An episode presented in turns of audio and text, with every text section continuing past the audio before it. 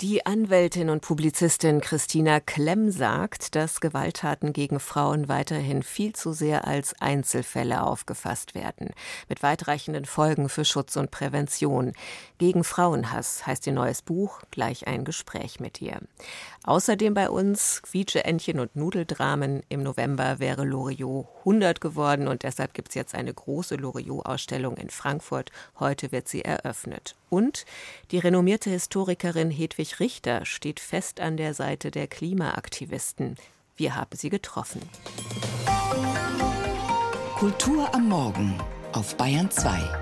Heute mit Judith Heidkamp. Und im Video zu dem Song, den Sie jetzt gleich hören, nimmt der Mann sich ganz schön auf die Schippe. Mitten in der bonbon-bunten Show klappt er zusammen, muss trotzdem weiter tanzen und singen und landet am Ende auf dem Buffet. Den Humor muss man erst mal haben. Der Portugiese Salvador Sobral hat 2017 den ESC gewonnen mit viel Gefühl und sanftem Schmelz und gesundheitlich ziemlich am Rande. Kurz vor einer Herztransplantation. So angeschlagen, dass seine Schwester für ihn zu den Proben ging. Aber es hat alles geklappt. ESC, Transplantation und jetzt ist sein Album Timbre da. Salvador Sobral.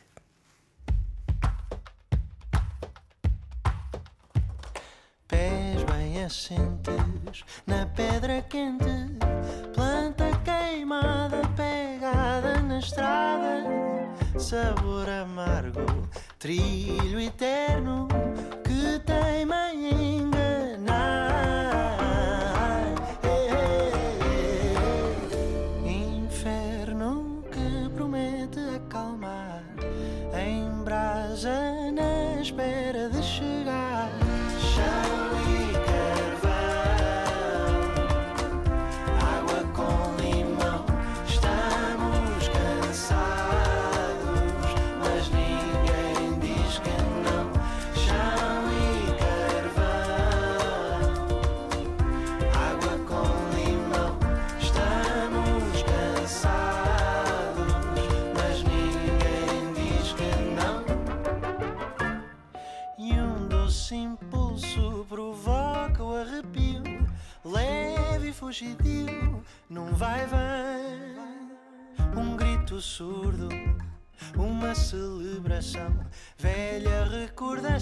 que teima em ficar.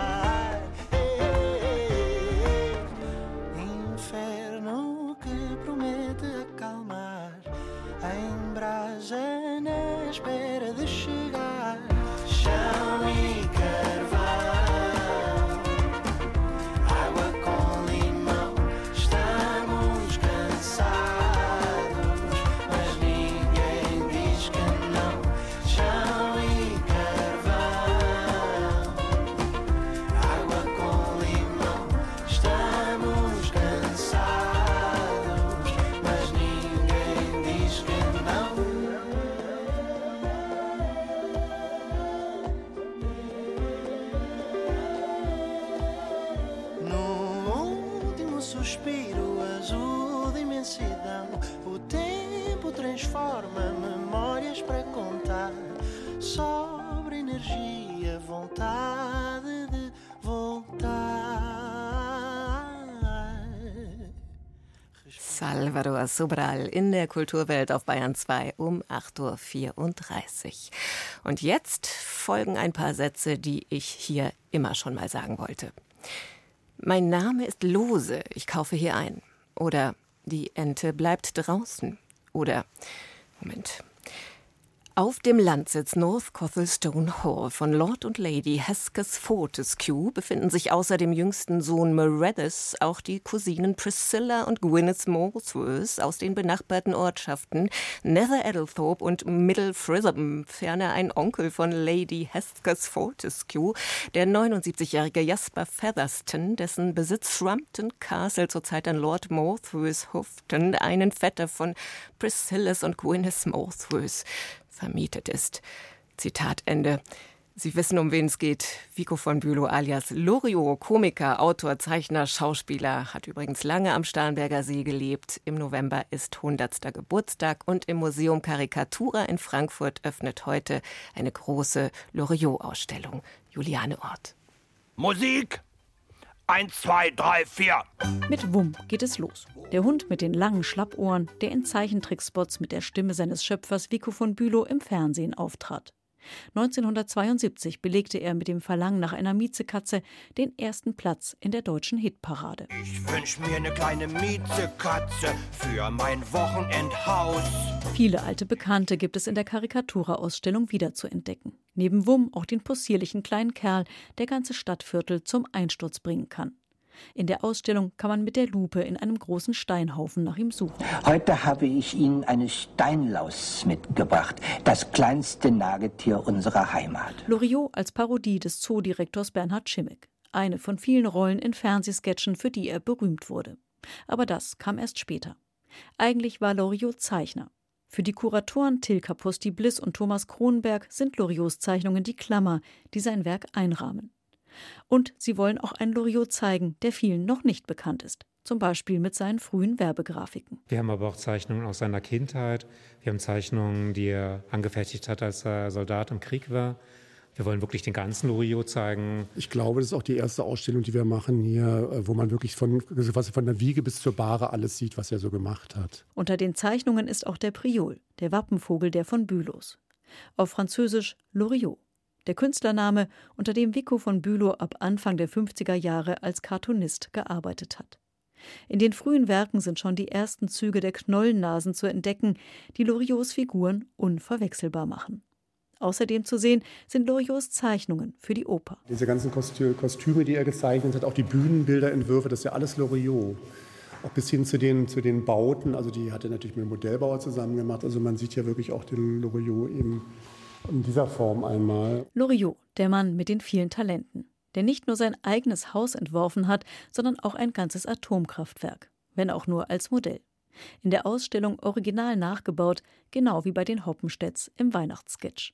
Loriots größtes Talent war wahrscheinlich, die Schwächen und Skurrilitäten von Menschen herauszuarbeiten und auf humorvolle Weise auf die Schippe zu nehmen, ohne zu verletzen. Ich lasse das Wasser heraus, wenn Sie die Ente hereinlassen. Ich nehme meine Ente herein. Wo ist der Stöpsel? Sie sitzen drauf. Das ist, glaube ich, der bekannteste Zeichentrickfilm von ihm. Und da zeigen wir wirklich noch einen kleinen Schatz, denn da haben wir das handschriftliche Manuskript zu diesem Sketch, wo man auch noch genau sehen kann, wie hat er gearbeitet dass es zum Beispiel einige Stellen wieder gestrichen hat, weil der Streit schon viel zu früh kulminiert hat. Es wird deutlich, mit welcher Präzision der Künstler gearbeitet hat.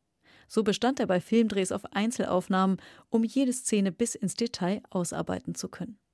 In dieser Präzision liegt sein Erfolg, sagt Kurator Till Kapusti Bliss. Das Geheimnis ist ja, glaube ich, dass die auch heute noch funktionieren weil die nicht zu lang und nicht zu kurz sind. Und alles ist wirklich auf dem Punkt. Also die Schauspieler betonen richtig, also die Szenen sind, sind, sind genau auf dem Punkt beendet und sowas. Also da wird, da, da wird nichts ausgewalzt. Für die Kuratoren ist klar, Loriot wirkt bis heute.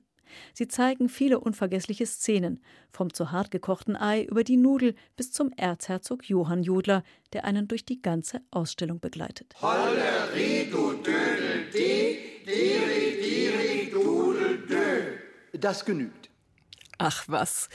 Heißt die Ausstellung auch tatsächlich. Ach was, Loriot zum 100. im Karikaturamuseum Frankfurt zu sehen bis Ende Februar 2024.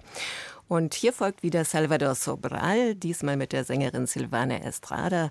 Sobral, der Mann, der seinerzeit den ESC gewann mit einem Lied, das ausdrücklich kein ESC-Song sein sollte, sondern einfach nur tolle portugiesische Musik. So damals der Kompositionsauftrag an seine Schwester, die diesen Titel schrieb. Das neue Album von Salvador Sobral heißt Timbre.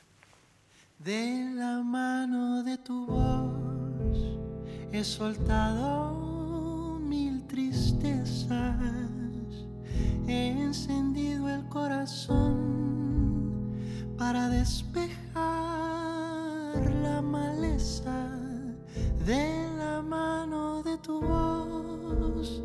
He abierto nuevas puertas de la mano de tu voz. He aprendido valor de la mano de tu voz. He encontrado mi camino. He sentido la pasión y el dolor al mismo tiempo. De la mano de tu voz se hace eterno De la mano de tu voz ha aprendido el valor de un manantial que siempre me acompaña, que sabe cómo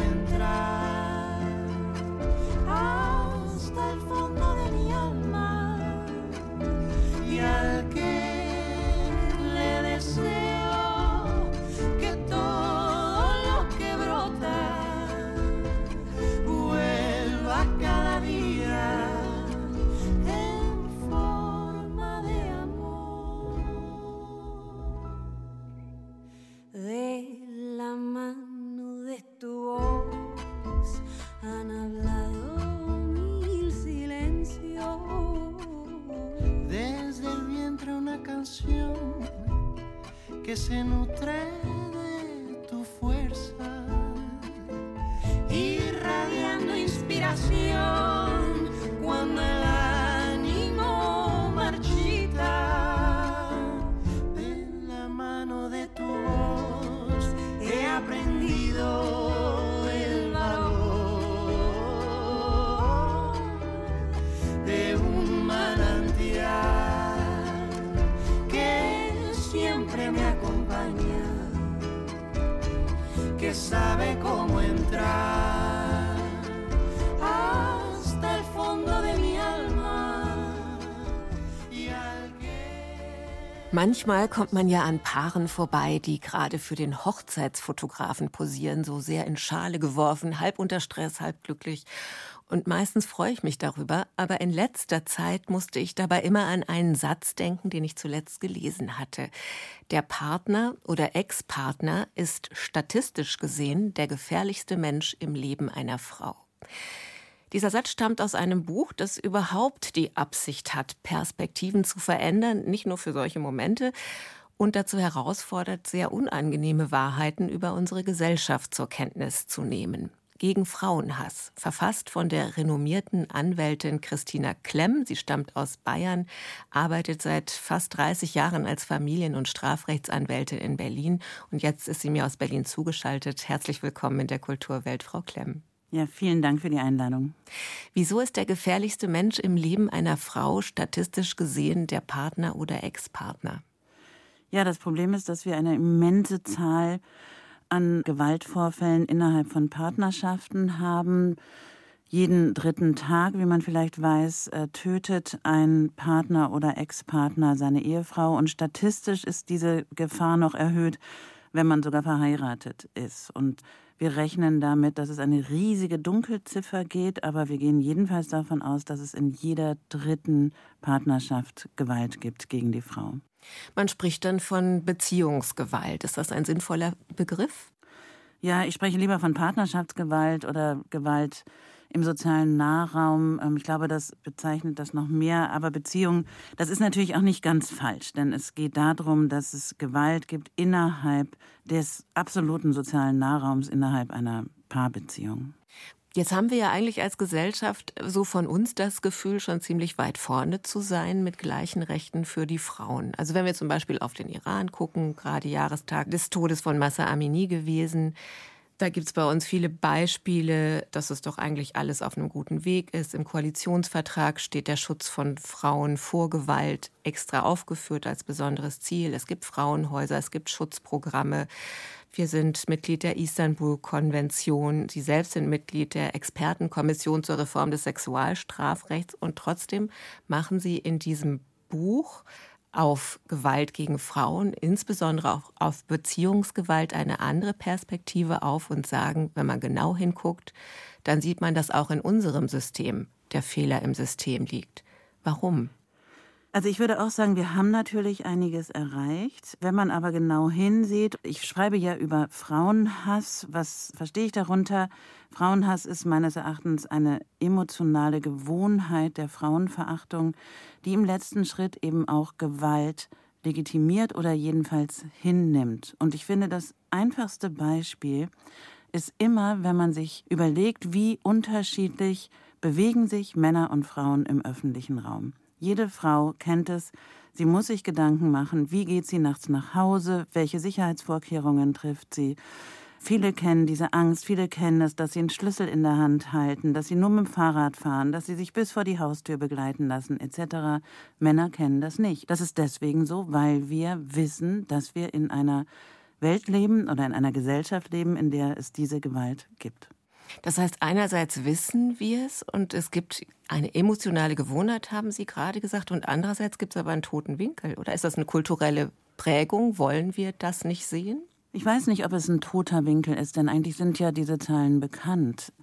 Und wir leben ja alle damit. Also ich würde sagen, das ist Teil des Systems, das ist Teil des patriarchalen Systems, in dem es eben eine Ungleichwertigkeit gibt, bestimmte Rollenzuschreibungen gibt und Männlichkeit so besetzt ist, dass sie eben ja, mächtig ist und Macht gleichzeitig auch Gewalt in welcher Form auch immer zulässt.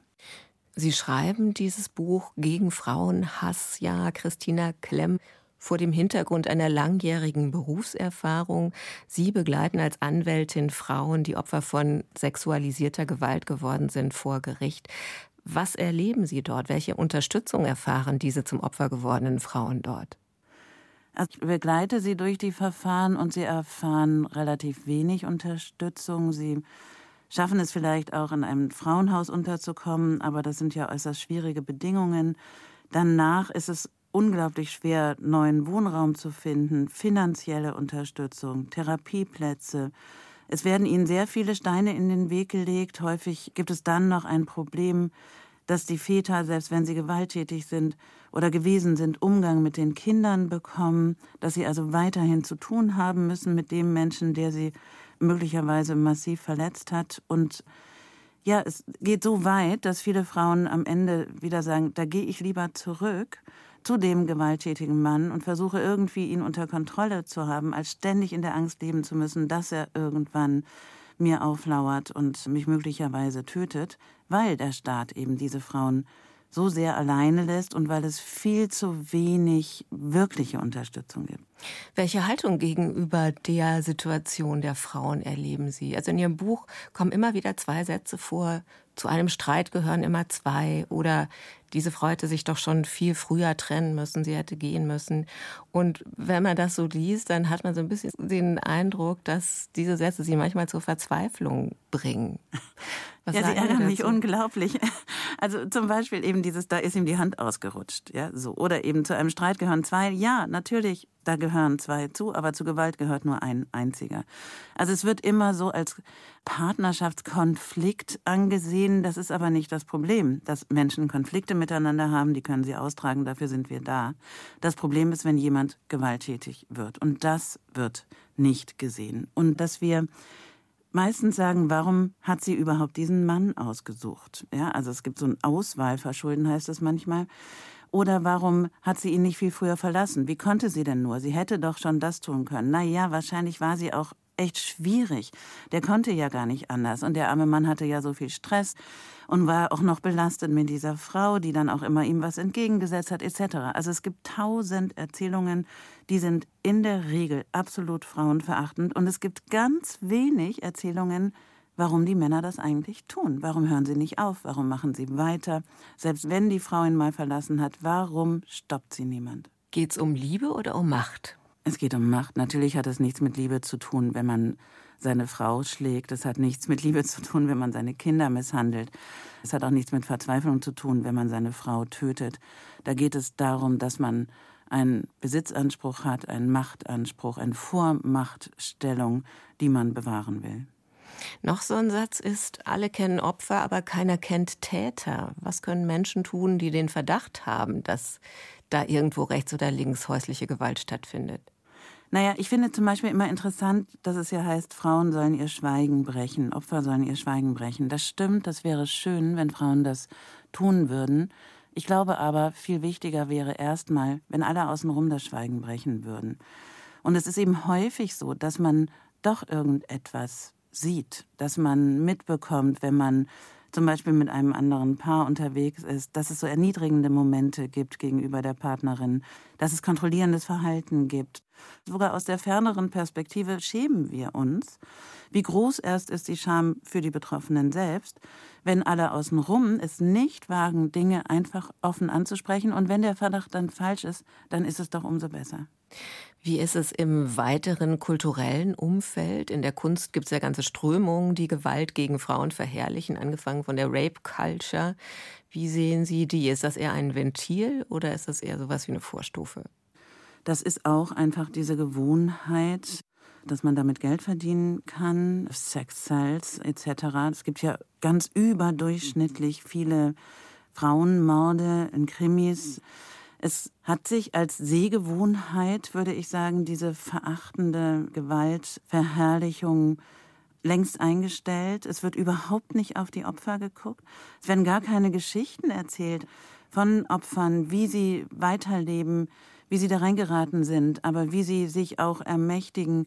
All das hat einfach gar keinen Raum in der deutschen Kunst und Kultur. Ich finde es verändert sich ganz langsam. Das andere Problem ist, wie ist es innerhalb dieser Szenen? Ja, wir haben ja immer wieder sogenannte MeToo-Fälle in all diesen Bereichen und ich würde sagen, überall dort, wo es Macht gibt, gibt es die Möglichkeit sexualisierter Gewalt, geschlechtsbezogener Gewalt. Und wenn man nicht genau hinsieht und nicht viele, viele Strukturen schafft, um das zu verändern, dann wird es die auch weitergeben beim genauen Hinsehen hilft gegen Frauenhass. So heißt das sehr beeindruckende Buch von Christina Klemm. Es ist vor kurzem im Hansa Verlag erschienen. Ich sage Ihnen herzlichen Dank für Ihre Zeit. Vielen Dank Ihnen. En las curvas de la carretera perdimos el último retorno. Dos almas buscando llegar otro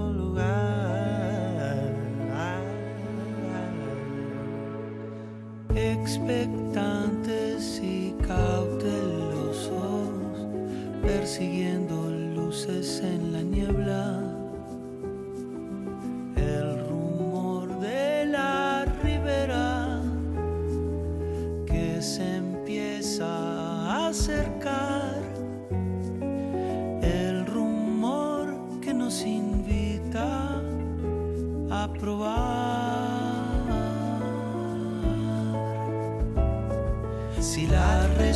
Respiración se hace más corta, recuerda eso, siempre nos dio igual. Todos los propósitos cambian de forma al llegar. Si la respiración se hace más corta, recuerda eso, siempre nos dio igual.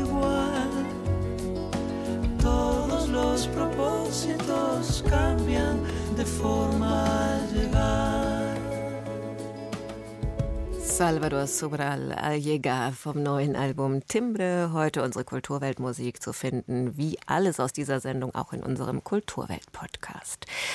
Das war ein viel beachteter Post, auch in der analogen Welt, digital 1,4 Millionen Mal geklickt, als die Historikerin Hedwig Richter die Farbattacke der letzten Generation auf das Brandenburger Tor lobte. Ein würdiger Gebrauch unseres Nationaldenkmals. Mir fällt momentan kein besserer ein, so schrieb die Professorin für neuere und neueste Geschichte an der Münchner Bundeswehruniversität. Innerhalb kürzester Zeit brachte ihr das einen Shitstorm ein. Sie präzisierte, damit werde an die Zerstörungen erinnert, die wir aktuell anrichten, die vom Bundesverfassungsgericht als verfassungswidrig benannt wurden und gegen die wir viel zu wenig unternehmen. Was treibt die wahrscheinlich bekannteste deutsche Historikerin an, die sich beim Thema Klimapolitik so deutlich positioniert? Simone Reber hat nachgefragt.